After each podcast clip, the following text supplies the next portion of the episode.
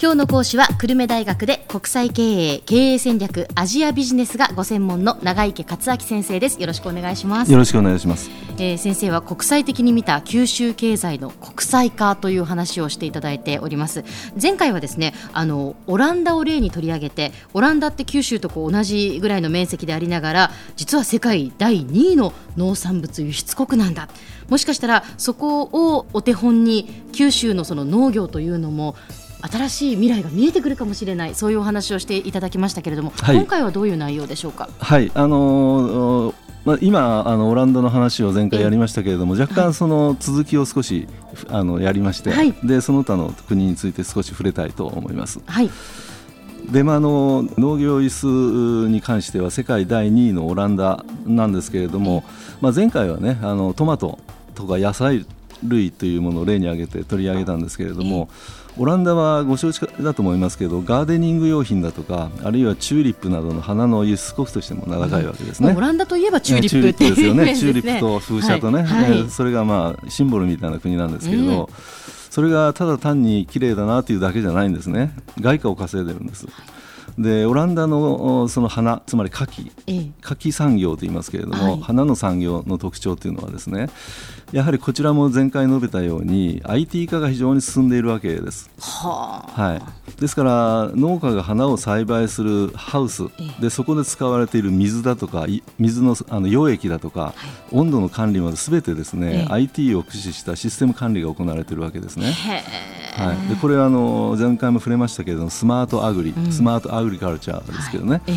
い、でまたその首都アムステルダムの郊外にはですね、うん、アールスメイヤーというあの名前の花市場があります。ええ。でね、えー、世界に先駆けてコンピューター管理をは導入しているわけですけれどもはい、でこれによってですねなんとその収穫されたこのチューリップの花はその2日後にニューヨークで販売可能になっているわけです。えーはい、オランダで収穫された花が2日後にはニューヨークで売られているっていう、はい、ニューヨークの花屋さんで生まれてで恋人がその花を買って恋人にプレゼントする。というね。そういうことがあの行われていると、こういう話になっているわけですね。はい、でヨーロッパのそのちっちゃい国つまり九州同じサイズあるいはないしはもっとちっちゃい国、ええ、こういった小国ではですね農業輸出国っていうのはオランダだけじゃないんですね。数多くあります。えで例えばあのこれ農業学者で大あの大貫和貫さんっていう方がいらっしゃいますけれども、はい、この方によりますとですねあの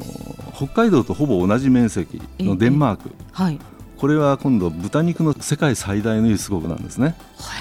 はい、で日本でも食べているソーセージだとかハムとか、こういったののですねあの原料豚肉の大半はこの国から来てるんですよ。そうなんですか、はいでデンマークにはですね乳製品畜産品の農業協同組合というのがしっかりしたのがあってですね、はい、ここがその戦略的にあの乳製品を加工して輸出戦略を推進していると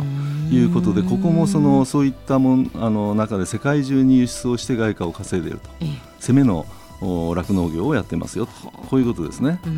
またあのフィンランド北欧のフィンランドもちろんその森林と森と湖の国ですから、フィンランドはね、ですからその森林の林業が非常に盛んでこれをあの家具とかそういったものの原材料として輸出しているということがありますよね。それで自分自身も家具を作っているという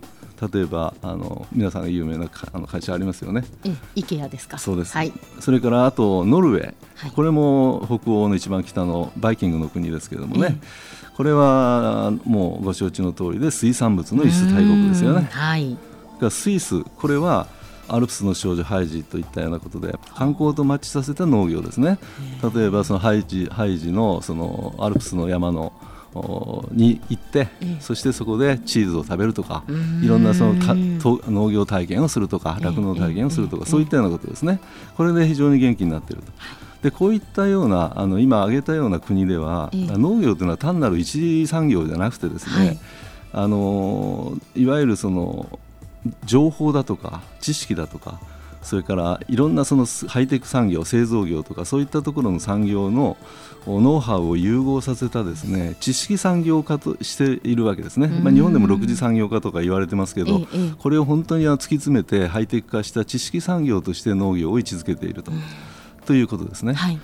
でまた翻って日本の舞台にしますと、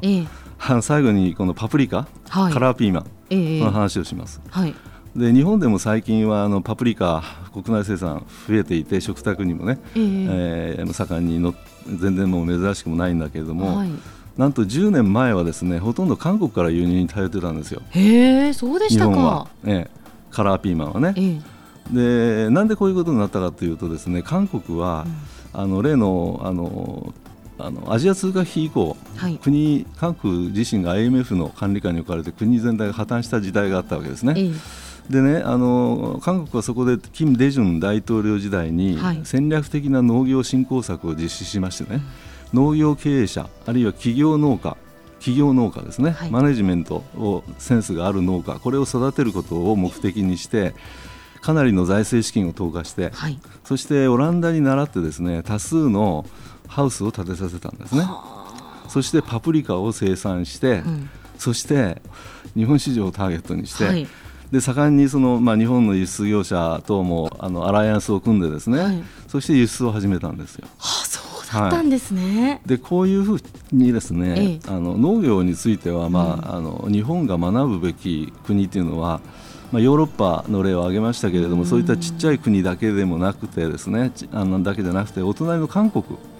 にもあると、お手本がね。ということなんで、ええ、あの日本ももうちょっと発想を転換してね、はい、あの攻めの農業を考えた方がよろしい。しかもマネジメントのできるそういった人たちをどんどんあの呼び込んでね、ということだと思いますね。ね、はい、やっぱそれがこういかにして日本の農業を強くするかということにやっぱつながっていきますからね。そうですね、その通りですね。えー、えー、先生では今日のまとめをお願いいたします。はい、えー、っとオランダの花の産業、チューリップの話をお話をしましたけど、この特徴というのは前回とも共通しますけど、IT 化が進んでいることなんですね。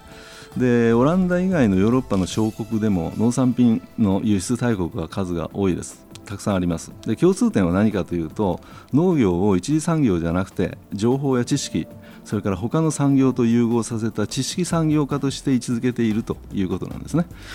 はい、以上でございます。はい、えー、今日の講師は久留米大学で国際経営経営戦略アジアビジネスがご専門の長池克明先生でした。どうもありがとうございました。どうもありがとうございました。